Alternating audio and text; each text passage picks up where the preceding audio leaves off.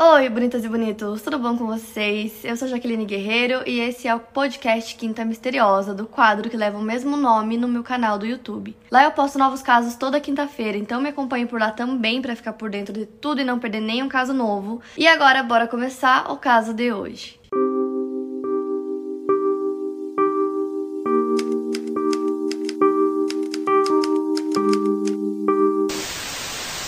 Natalie Nikolavna Zakarenko nasceu no dia 20 de julho de 1938 em São Francisco, Califórnia, filha de imigrantes russos. Pouco depois de nascer, sua família se mudou para Santa Rosa. Sua mãe Maria sonhava em ser bailarina ou uma atriz de cinema. Ela levava Natalie para o cinema o tempo todo para ela ver as crianças atuando. Muitos acreditam que ela fazia isso porque nunca conseguiu realizar o seu sonho e quem sabe a filha conseguisse. Além disso, ela também colocou a Natalie em aulas de balé. Em Santa Rosa, Natalie conseguiu o seu primeiro papel aos 4 anos de idade. Ela conseguiu uma cena no filme Happy Land de 1943, que estava sendo filmado na cidade que ela morava na época. De alguma forma, a mãe da Natalie conseguiu apresentar ela para o diretor Arvin Pitchell, e a Natalie se lembra da mãe dela dizendo para ela fazer o Sr. Pitchell amá-la. Então, logo que ela começou a fazer pequenos papéis, dois executivos dos estúdios Radio Pictures decidiram dar o nome artístico de Natalie Wood para ela. A Natalie conquistou o coração do público com seu pequeno papel de órfã no drama de 1940 1946, Tomorrow is Forever. Em 1947, aos 8 anos de idade, ela conquistou novamente os fãs com seu primeiro papel principal em Miracle on 34th Street. O filme é sobre uma garota que questiona a existência do Papai Noel e esse filme fez da Natalie uma estrela. E a Natalie tinha muito medo de água. É, teve uma vez, quando ela ainda era criança, uma vidente falou para ela que ela morreria afogada. Então ela ficou ainda com mais medo. E aos 10 anos de idade, a Natalie estava gravando o filme The Green Promise. E ela tinha que fazer uma cena onde ela atravessava uma ponte cenográfica Embaixo dessa ponte tinha água, então era um cenário bem grande, assim. Ela tinha que passar nessa ponte, ela tava com medo. E a mãe dela falou pra ela ficar calma, que ia ficar tudo bem, que era seguro. Só que na hora de gravar a cena, a Nathalie tava atravessando a ponte e a ponte quebrou antes do previsto, então ela caiu na água, começou a se afogar. E aí ela tentou se segurar é, nos galhos que tinham é, no cenário e ela acabou quebrando o pulso. Então ela já tinha muito medo de água, depois disso ela ficou com fobia. E ela também sonhava o tempo todo que ela estava se afogando, então ela tinha muito medo de água e principalmente de águas escuras. Aos 15 anos de idade, a Natalie teve seu primeiro namorado chamado Jimmy Williams. E a mãe da Natalie sempre foi super controladora em todos os aspectos possíveis na vida dela então era a mãe dela quem tomava todas as decisões. Ela começou a trabalhar com 4 anos de idade e todo o dinheiro da família vinha do trabalho da Natalie. Então quando ela começou a namorar o Jimmy, a mãe dela conseguiu convencer a Natalie de terminar com ele porque ela achava que isso ia atrapalhar sua carreira. Aos 16 anos, Natalie começou a gravar um dos seus filmes mais famosos, o Rebel Without a Cause. Nesse filme, ela ganhou uma indicação ao Oscar por seu trabalho e ela contracenou com James Dean. No mesmo ano, dizem que ela se envolveu com o diretor Nicholas Ray, de 43 anos. Então, falando um pouco mais sobre sua carreira, como atriz contratada, a Natalie às vezes tinha que fazer alguns filmes que ela não queria. E a sua mãe também a pressionava. Um dos seus projetos menos favoritos foi The Searchers, de 1956. Natalie sentiu que tinha sido mal interpretada como uma garota branca que foi sequestrada e depois criada por nativos americanos. Em 1961, ela estrelou em Splendor in the Grass, e nesse papel ela mostrou grande variedade como uma jovem emocionalmente frágil e levada à loucura. E ela também interpretou a personagem principal principal do filme Gypsy de 1962, que é um musical sobre a stripper Gypsy Rose Lee. Ela recebeu três indicações ao Oscar antes de completar 25 anos de idade. A Natalie acabou se tornando um sucesso nas revistas para fãs de estrelas de cinema. Ela teve vários relacionamentos públicos e secretos com atores, colegas e outras estrelas. Ela namorou o ator Dennis Hopper, o herdeiro da dinastia do hotel Nick Hilton, e até teve um breve romance com o cantor Elvis Presley. E a sua mãe, preocupada com a carreira e com a vida amorosa da filha, conseguiu organizar um encontro da Natalie com o ator Robert Wagner, pois ela sabia que ele era um dos atores favoritos da filha. Os dois começaram a namorar e isso também atraiu muita cobertura da mídia. A estrela, que tinha 18 anos, casou-se em 1957 com Robert, que tinha 26 anos na época. O casal se tornou um assunto favorito nas revistas de fãs. Nessa época, Natalie começou a tomar muitos remédios para controle de peso. O casamento durou 5 anos e eles se divorciaram em 1962 e aí começaram a surgir vários rumores do porquê do divórcio deles, e muitos desses rumores falavam sobre uma possível infidelidade do Robert, e a Natalie sempre negou. É, esses rumores, porém a irmã dela, Lana, e as duas eram muito próximas, confirmou que era verdade que esse era o motivo do divórcio deles. Natalie sempre foi muito controlada pela mãe e sempre teve a vida pessoal muito exposta por ser uma grande estrela. Mesmo depois de anos de terapia, a Natalie chegou a um ponto de profundo desespero em 1966. Ela tentou se matar por overdose naquele ano e, como parte da sua recuperação, ela fez uma pausa nos filmes. Em 1969, ela se casou com o escritor e produtor Richard Gregson. O casal teve uma filha chamada Natasha. Ainda em 69, a Natalie voltou ao cinema com a comédia de Bobby Carroll e Ted Ellis. E em 1972, ela se divorciou do Gregson e decidiu se casar novamente com o Robert Wagner. A atriz contou que a vida inteira disseram o que fazer e ela sentia que só agora estava conhecendo a si mesma. O casal teve uma filha chamada Courtney, nascida em 1974. Dessa vez, a Natalie parecia dedicar mais tempo à sua família do que à sua carreira. A Natalie voltou a atuar em 1976. Em 1981, ela trabalhou em seu último filme chamado Brainstorm, um thriller de ficção científica ao lado do ator Christopher Walken.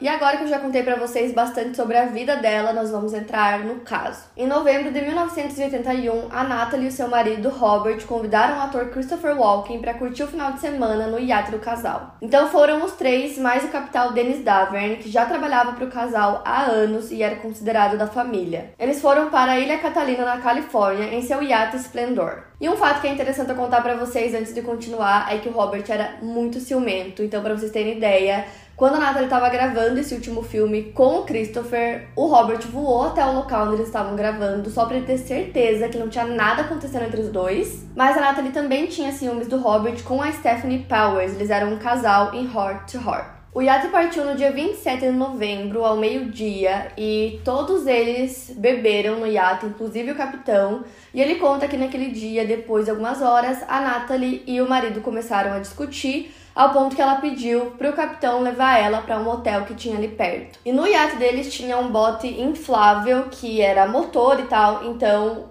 o capitão levou a Natalie nesse bote até o hotel e os dois ficaram por lá naquela noite. Então os dois dormiram no Pavilion Lodge Hotel, enquanto o Robert e o Christopher ficaram no iate. Então no sábado pela manhã os dois voltam pro iate e aí o Christopher fala que por ele ele fica o final de semana no iate curtindo. Então a Natalie decide ficar também e aí os ânimos se acalmam. Então nesse mesmo dia, os dois, a Natalie e o Christopher, foram para um restaurante e bar próximo chamado Doug's Harbor Reef. Mais tarde, o Robert e o Capitão Davern foram para lá também. Uma funcionária do restaurante contou que o grupo bebeu muito, eles beberam duas garrafas de vinho, duas garrafas de champanhe, vários drinks. E ela contou que no jantar a Natalie comeu muito pouco, que ela parecia mal-humorada e quando ela saiu do restaurante ela parecia estar tropeçando e sem equilíbrio. Então os quatro voltam pro iate por volta das 10 da noite. E aí o Robert conta que ele e o Christopher começaram a ter uma discussão sobre política e que essa discussão tinha começado no restaurante e continuado no iate, mas que não foi nada demais, eles estavam discutindo assim normalmente, no sentido que não teve briga e não teve nada demais. Então ele conta que a Natalie estava junto nesse momento, mas ela parecia super entediada com a discussão dos dois, então ela foi para outra parte do iate, na parte que ficavam os quartos. Então, segundo a versão do Robert, cerca de uma hora depois disso, ele foi até o quarto da Natalie no iate para dar boa noite para ela, mas quando ele chegou no quarto, ela não estava lá. E aí ele procurou pelo iate e ela não estava em lugar algum. À uma e meia da manhã, o Robert e o capitão Davern fazem uma ligação para a guarda costeira para falar sobre o desaparecimento da Natalie. Os dois pareciam bem preocupados. Só que assim, gente, tem várias versões é, sobre o que realmente aconteceu no iate. Essa é a versão do Robert. Na versão do capitão, ele já conta as coisas de uma forma um pouco diferente. Então, segundo a versão do capitão, é, o Robert naquele dia ele estava muito estressado, ele acabou quebrando uma garrafa de vinho. É, porque ele tinha muito ciúme da Natalie, ele tinha ciúme da amizade dela com o Christopher, ele achava que os dois pareciam estar muito próximos. E essa garrafa de vinho foi encontrada dentro do iate, então depois disso, a Natalie e o marido começam a discutir e aí, depois da discussão, ela vai pro quarto dela no iate. Então, nisso, as duas versões batem que em algum momento ela foi pro quarto dela. E aí, o Davern conta que o Christopher também decidiu ir pro quarto. Então, era um iate grande, tinham vários quartos. A Natalie foi para um, o Christopher foi para outro. E aí, ficaram o capitão e o Robert no mesmo lugar eles começaram a beber, né? Continuaram a beber, na verdade, que eles já tinham bebido lá no restaurante. Eventualmente, Robert foi verificar como a esposa estava e, segundo o capitão Davern, ela estava no quarto sim. E quando o Robert foi lá, os dois começaram a discutir de novo. Então eles começam a brigar e aí o capitão decide ir até lá para ver se tá tudo bem e o Robert manda ele embora. E nessa versão ele também conta que Christopher não se envolveu na briga porque ele disse que em briga de marido e mulher ninguém tem que ficar se intrometendo, então ele ficou lá no quarto dele. E ainda na versão do capitão, um tempo depois ele decide ir lá novamente para ver se estava tudo bem. Então ele vai até a parte de trás do iate. Quando ele chega lá, o Robert tá nos degraus e o bote esse mesmo bote que eles usavam para é, ir até o hotel ou ir até o restaurante não estava mais lá e a Natalie também não estava lá. Então, segundo ele, foi esse o momento em que eles ligaram para a guarda costeira a uma e meia da manhã. O corpo da Natalie foi descoberto na manhã seguinte, dia 29 de novembro de 1981, às sete e meia da manhã, flutuando na água a mais de um quilômetro do iate. O bote estava nas proximidades, preso nas pedras. Quando eles foram investigar o bote, eles descobriram que ele estava completamente desligado, o que pode significar que ela nunca tenha chegado a ligar o bote de fato. Ela estava vestindo uma camisola, uma jaqueta vermelha e meias azuis. A atriz de 43 anos tinha algumas contusões leves nos braços e pernas e um corte na bochecha. E o capitão Davern disse que quando encontraram o corpo, ele ficou para identificá-lo e não o marido da Natalie. Ela também tinha quantidades significativas de álcool em seu sangue, juntamente com um comprimido para evitar enjoos e um analgésico conhecido por exacerbar os efeitos da intoxicação alcoólica. Foi revelado que ela e o marido discutiram e as teorias apontam que ela subiu em um bote enquanto estava bêbada e pode ter batido a cabeça. A causa da morte, a princípio, foi considerada por afogamento e hipotermia. Os três homens que estavam com ela no iate foram interrogados e contaram aos investigadores a mesma versão de que ela acabou escorregando e se afogou. Então não havia nada para comprovar que a morte dela foi algo que não um acidente que eles contaram. O Christopher disse que ele não estava presente no momento em que notaram que a Natalie tinha desaparecido, mas ele confirma que foi tudo sim um acidente. O capitão Davern mentiu a princípio para a polícia, ele disse que todos haviam dormido no iate na sexta-feira, mas a polícia já tinha as evidências de que eles tinham dormido no hotel, ele e a Natalie. Então, quando eles disseram isso para ele, Aí ele afirmou que sim, que realmente ele e a Natalie dormiram juntos no mesmo quarto no hotel, porém que não aconteceu nada, eles beberam vinho e foram dormir, que os dois eram muito próximos, muito amigos e que ele sempre a protegia. Ao longo dos anos, a vida turbulenta de Natalie Wood e seu fim inesperado foram objeto de inúmeros livros e programas de TV. O capitão Dennis Davern chegou a ser o coautor de um livro sobre aquela fatídica noite, alegando que ele não havia dito a verdade às autoridades. Só que assim, gente, na verdade, durante os anos, o capitão foi contando várias coisas que ele não tinha dito pra polícia, então os anos iam passando, ele sempre contava coisas novas,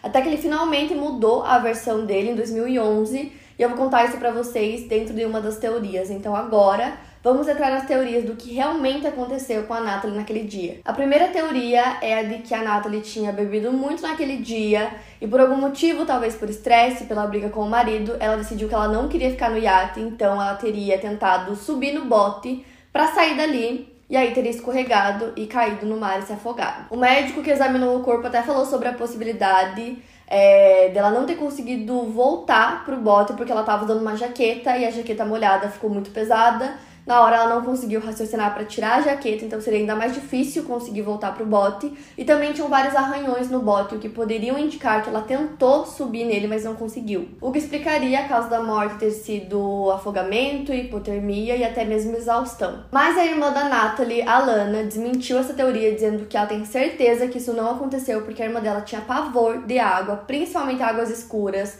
Então ela disse que a irmã jamais tentaria subir num bote sozinha é, usando só meias no frio, no escuro. O que para mim faz muito sentido, porque se você tem fobia, pavor de água, você tem muito medo, você não vai tentar fazer isso sozinha, mesmo tendo bebido um pouco, ainda mais usando meias no escuro e tal. E outra coisa que eu acho que também enfraquece um pouco essa teoria é o fato de que quando eles investigaram o bote, para você ligar o bote, tinham que tinha que fazer várias coisas e nenhuma dessas coisas haviam sido feitas, o que indicaria, como eu disse para vocês, que provavelmente ela nem chegou a conseguir ligar o bot, então tem mais isso. Então a segunda teoria é sobre o que o Robert disse, ele escreveu uma autobiografia.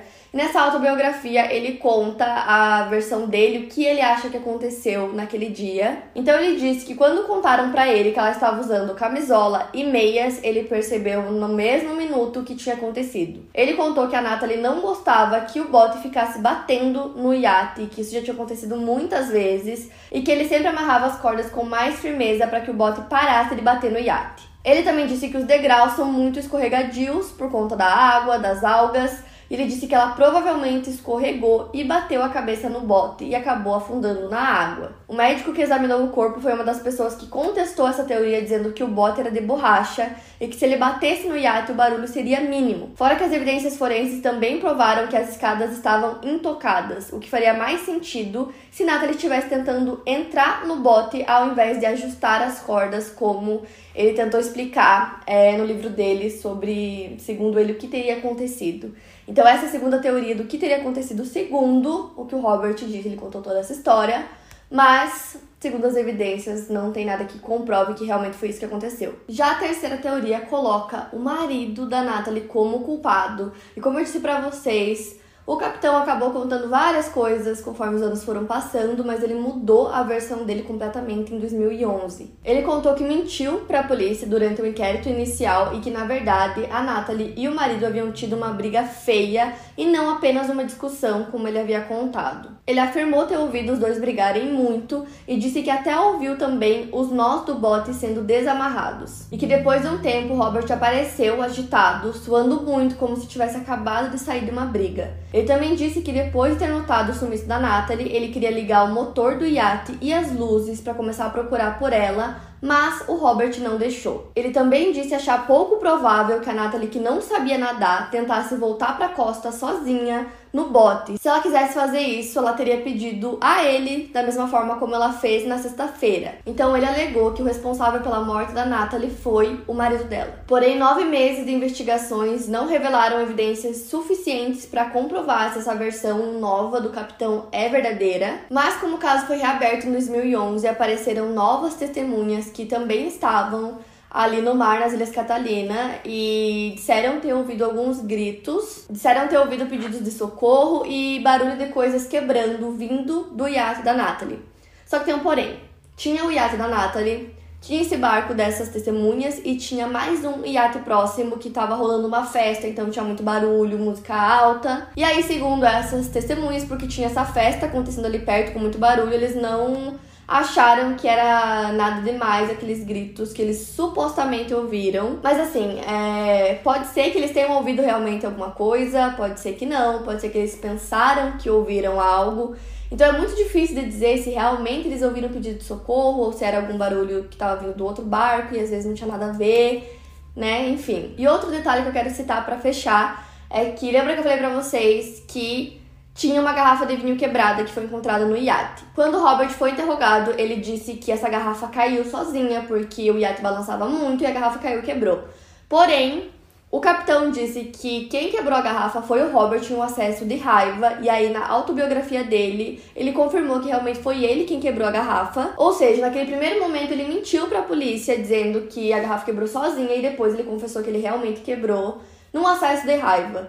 Então, se teve um acesso de raiva, pode ser que talvez os gritos que ouviram realmente tenham acontecido. Então, essas são as teorias e agora eu vou contar para vocês algumas informações adicionais desde que o caso foi reaberto. Em novembro de 2011, o Departamento do Xerife do Condado de Los Angeles anunciou que reabriria a investigação sobre a morte de Natalie Wood depois de receber novas informações. Segundo o investigador de Los Angeles, Robert Wagner se recusou a falar com as autoridades quando reabriram o caso. O xerife John Corina disse entre aspas: "O Robert foi o último a estar com a Natalie Wood e de alguma forma ela acabou caindo e se afogando na água. Pela investigação que fizemos do caso nos últimos seis anos, Penso que nesse momento o Robert Wagner é mais uma person of interest do que era no passado. O termo norte-americano person of interest, sem tradução literal, descreve alguém que, não tendo sido condenado ou sequer formalmente acusado de um crime, poderá ter peso decisivo na resolução de uma investigação em curso, sendo potencial suspeito. Em junho de 2012, um ano depois da reabertura do caso, o Departamento Policial de Los Angeles alterou a causa da morte de afogamento acidental para afogamento e outros fatores indeterminados. Os ferimentos no corpo da Natalie, a princípio, foram dados como feitos na queda na água e na tentativa de subir de volta ao bote. Mas ainda em 2012, o médico-chefe disse que provavelmente pelo lugar dos ferimentos e a falta de trauma na cabeça, indicam que esses ferimentos deveriam estar no corpo dela antes dela cair na água. Ou seja, provavelmente de uma briga, de uma discussão, pode ser que ela tenha sido agredida. Segundo ele, devido à falta de evidências suficientes para avaliar com precisão, a causa da morte dela deve ser dada como indeterminada. No início de 2018, foi revelado que os investigadores tentaram conversar com Robert Wagner, com a Person of Interest, devolvendo o caso de quase 40 anos de volta às manchetes, mas como eu disse para vocês, ele se recusou a falar. Então essas são as últimas informações informações sobre a investigação, mas o que realmente aconteceu com a Natalie naquele dia permanece um mistério. Então, será que ela realmente caiu, escorregou na água e se afogou? É, ela tinha ferimentos leves no corpo, então será que nessa briga com o marido ele acabou agredindo ela? Será que ela realmente tentou desamarrar o bote para subir no bote e sair dali? Será que o marido empurrou ela na água? O que realmente aconteceu naquele dia é um mistério. Para mais casos, siga meu podcast aqui no Spotify. Lembrando que os casos novos saem primeiro lá no meu canal do YouTube toda quinta-feira. Obrigada por ouvir, até o próximo caso.